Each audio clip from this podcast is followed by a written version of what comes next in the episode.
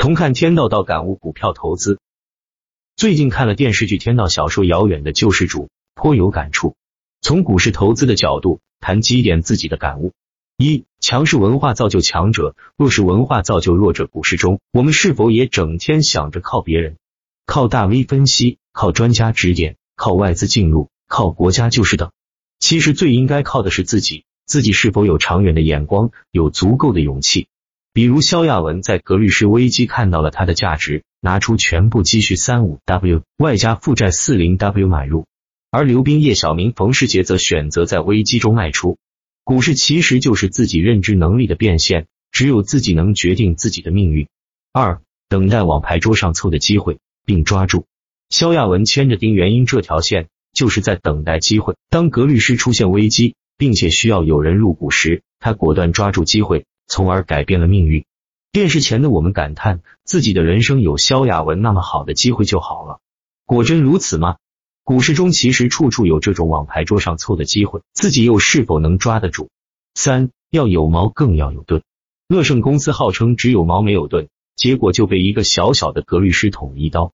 在股市中，在追求回报的同时，也要时刻提醒自己注意安全，安全第一，别因为自己的疏忽而损失太多，从而陷入绝境。多给自己留些余地，比如不要只买一个公司，不要杠杆加的太大，不要拿生活必须的钱去买股等。四尽人事而听天命。芮小丹说：“如果我的努力只会让我穷困潦倒，那穷困潦倒就是我的价值。如果自己已经竭尽全力，但是结果并不是太好，那就看开点，平和的心态接受吧。成功永远属于少数人，要玩得起也要输得起。”叶晓明没有萧亚文、丁元英等的眼光。那就选择退出吧，而刘斌强求结果，最后只会搞到自己无立锥之地。五自理、自强、自在。天道中的三个女人，优秀到经常让我自惭形秽。萧亚文，自明。所谓知人者智，自知者明。萧亚文对自己的能力和阶层清清楚楚，该干什么，不该干什么，明明白白。而股市中的我们，又有几个人真正了解自己的能力圈，并做到在能力圈内投资？在买什么股票前？也许我们更应该静下心，先了解下自己，清楚不该买什么股，然后再去买股。欧阳雪，自强，开饭店，拿五零 W 买股，出一零零 W 开格律师公司，每一次都几乎用尽全部家当，这样的胆量和气魄不是普通人所拥有的。成功人士哪一个不是敢打敢拼拼出来的？不拼又怎么会赢？到股市中，那就是敢于投资，看到机会敢于下重注。芮小丹，自在。无所挂碍，随性所致，无处不自在。盈利也罢，亏损也罢，时间过后不过是过眼云烟。人生苦短，不如顺乎自然，随遇而安，自由自在。当卧则卧，当起则起，当行则行，当止则止，何必劳神伤身？二杀天道，不为别的，为了粉丝。天道和坐庄这两部国剧，可以说是内地极少数的涉及股市题材的电视剧。坐庄把主力玩散户的各种方法。演绎了一番，如今全网都找不到该剧的任何片源。天道则是讲人生法则，其实无非也就是交易法则。如果你看完这部觉得女主好可悲啊，想知道丁元英去哪了，那你不适合搞投资。如果你看完这部剧，心里想原来是这样，那你至少还有点慧根，能炒炒股。天道其实很简单，天地不仁，以万物为刍狗。男主丁元英要给父亲把管，对一切事物无争，对一切是非无视。对有生命危险的女友不发一言，这种境界是超脱的境界，看似自私，其实无私；看似自我，其实无我。他的世界早已超脱了一切宗教、法律、道德的束缚，他早已脱离了三维世界，但却只能委屈的生活在这个世界。所以，他可以轻而易举搞垮一个民族品牌，不费吹灰之力搞掉两条人命。你们觉得他狠吗？其实不。如果这些人是善良的，他们不会落入这层层的计划中。丁元英在降维打击这些仍在贪嗔痴的泥沼中挣扎的人，这是他们的业障，世道，是命。每逢股灾，大家都会想到香港的大时代。虽然 TVB 的大时代声名在外，但大陆也有自己的金融剧，这就是天道。天道诞生的年代是国内电视剧的黄金时代，那时候反腐、商战、禁毒，优秀题材电视剧比比皆是。电视剧最大的熟脸是王志文和陈道明。和陈道明只能演皇帝、知识分子的固定角色相比，王志文的表演层次更丰富些。在天道里，他演的是一个金融骇客，杀人于无形，潇洒离去。为了满足左小青这位理想主义者的朴素的小愿望，隐居在小城市的王志文要带领一个村子的农民发家致富。面对未知的未来，开始大家总是想法很美好；面对现实的危机，有人就选择了割肉离开，有人选择了坚守，有人选择了铤而走险。最后发家致富的还是在危机中坚守的人。股市为代表的金融业也是这样。大家去买基金、买股票，也是想靠投资致富。有的人是靠平时的余钱，有的人则加了杠杆，有的人则押上了全部身家。当股灾危机来临时，很多人会扛不住，但也会有人坚守。最后割肉离开的人损失惨重，加杠杆铤而走险的人跳楼自杀，坚守的人笑到了最后。有人说王志文是遥远的救世主，只能救值得救的人，不值得的人自有恶报。我觉得王志文是个侠客。走进了一个金融局，又潇洒的离开，只是可惜了漂亮可爱的左小青。关于天道，我也并没有深刻的看通透，只能简单聊一会。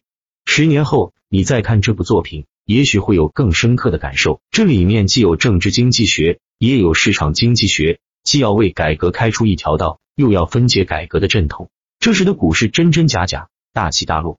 在这种背景下，你记得盯住庄家的黑手。也得盯住衙门的快刀，你得在狼嘴里有肉的时候下筷子，还得在衙门拔刀之前抽身。既要为改革开出一条道，又要分解改革的阵痛。看到真是感觉触电了，很多问题都会打通。楼市股市的背后，不就是这句话的写照吗？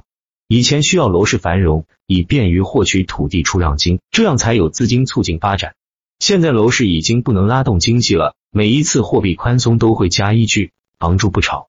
去年冲进楼市的，现在想跑都跑不了。今年第一次把股市放上了新闻联播，后来股市一波猛涨，既给公司送了发展的钱，又分担了一些单位的负担。那这次用来为改革开出一条道，又要分解改革的阵痛的家伙是谁呢？最近突然想明白，这后面一句话更重要。你记得盯住庄家的黑手，也得盯住衙门的快刀。你得在狼嘴里有肉的时候下筷子，还得在衙门拔刀之前抽身。最后总结一下：一、强势文化在武学上被称为秘籍，而弱势文化由于易学、易懂、易用，成了流行品种。走别人走过的路很容易，但往往最终无路可走。二、遇到风险有限、收益无限的事，就应该去试一试。三、精神拯救的暴力与毒品麻醉完全等值。四、你得在货币宽松大放水时跟着捞一笔，加息收水之前赶紧拿钱走人。多看一些书，能够更好的和自己相处，当然也能够更好的和这个世界相处。遥远的救世主这本书讲述了一个商战的故事，不过商战只是个壳，更重要的还是在讲哲学和人性的东西，很值得反复品读。丁元英对股市的思考摘录附经典语录，有传说真正作者是禅中说禅的作者禅师李彪，但无法定论。此书和电视剧都非常推荐，部分摘录如下。股票的暴利并不产生于生产经营，而是产生于股票市场本身的投机性。它的运作动力是把你口袋里的钱装到我口袋里去。它的规则是把大多数羊的肉填到极少数狼的嘴里。私募基金是从狼嘴里夹肉，这就要求你得比狼更黑更狠，但是心理成本也更高，而且又多了一重股市之外的风险，所以得适可而止。芮小丹说：“原因你想过没有？如果那只股票……”没有挣到一倍以上的钱，你给欧阳定的出资额就显高了，这对他是个压力。丁元英说：“有可能，但这种可能性很小，而且可以补救。”芮小丹问：“你怎么知道那只股票能挣一倍以上的钱呢？为什么一定要在明年五月卖掉？一般都认为明年香港回归、十五大召开都是股市利好的消息。”丁元英说：“这个问题很复杂，有技术面、制度面、产业结构，很多因素，我跟你说不明白。”这东西有点像禅，知之为不知，不知更非知。芮小丹说，书店里教人炒股的书满柜台都是，怎么到了你这儿连说都不能说了？丁元英说，真有赚钱的秘籍，人家能告诉你，能那样赚钱也就不用写书了。芮小丹点点头，也是。丁元英说，香港回归是政治问题，是国家主权问题，至少近期不是经济问题。十五大是要解决政治经济的基本策略问题，国有资产重组。债权变股权这些改革举措已经势在必行，这里面既有政治经济学，也有市场经济学，既要为改革开出一条道，又要分解改革的阵痛。这时的股市真真假假，大起大落。在这种背景下，你记得盯住庄家的黑手，也得盯住衙门的快刀。你得在狼嘴里有肉的时候下筷子，还得在衙门拔刀之前抽身。附经典语录：一、文化属性一，一个数字我已经有罪了。二、这是文化属性，不以他们的意志为转移。三。我们这个民族总是以有文化自居，却忘了问一句：是有什么文化？是真理真相的文化，还是弱势文化？是符合事物规律的文化，还是违背事物规律的文化？归根到底，都是那种文化属性的产物，不以人的意志为转移。四，马克思主义的道理，归根到底一句话：客观规律不以人的意志为转移。什么是客观规律？归根到底也是一句话：一切以时间、地点和条件为转移。五，中国的传统文化是皇恩浩荡的文化，它的使用是以皇天在上为先决条件。中国为什么穷？穷就穷在幼稚的思维，穷在期望救主、期望救恩的文化上。这是一个渗透到民族骨子里的价值判断体系，太可怕了。六，自嘲本是后山人，偶作前堂客，醉舞金阁半卷书，坐井说天阔。大智系功名，还斗量福祸。论到囊中羞涩时，怒指乾坤错。七。透视社会依次有三个层面：技术、制度和文化。小到一个人，大到一个国家、一个民族，任何一种命运，归根到底都是那种文化属性的产物。强势文化造就强者，弱势文化造就弱者，这是规律，也可以理解为天道，不以人的意志为转移。八，强势文化就是遵循事物规律的文化，弱势文化就是依赖强者的道德期望破格获取的文化，也是期望救主的文化。强势文化在武学上被称为秘籍，而弱势文化由于易学、易懂、易用，成了流行品种。九，没有主主义，主义从哪而来？主无处不在。简单的说，支配人的价值取舍行为的那东西就是主，就是文化属性时。如果一个民族的文化从骨子里就是弱势文化属性，怎么可能去承载强势文化的政治经济？衡量一种文化属性，不是看它的积淀的时间长短，而是看它与客观规律的距离。五千年的文化是光辉，是灿烂，这个没有问题。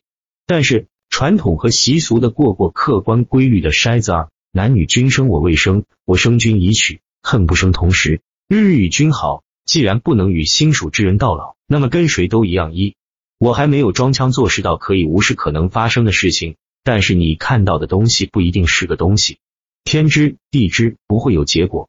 二。女人是形式逻辑的典范，是辩证逻辑的障碍。我无意摧残女人，也不想被女人摧残。三，红颜知己自古有之，这还得看男人是不是一杯好酒。自古又有几个男人能把自己酿到淡而又淡的名贵？这不是为之而可为的事，能混就混吧。四，你是一块玉，但我不是匠人，我不过是一个略懂投机之道的混子，充其量能挣几个打发凡夫俗子的铜板。你要求的是一种雄性文化的魂。我不能因为你没有说出来而装作不知道，接受你就接受了一种高度，而我没有这个自信。三谈佛论道一神即道，道法自然，如来二悟悟道修言天命，修行悟取真经。一悲一喜一枯荣，哪个前生注定？袈裟本无清净，红尘不染性空。悠悠古刹千年中，都是痴人说梦。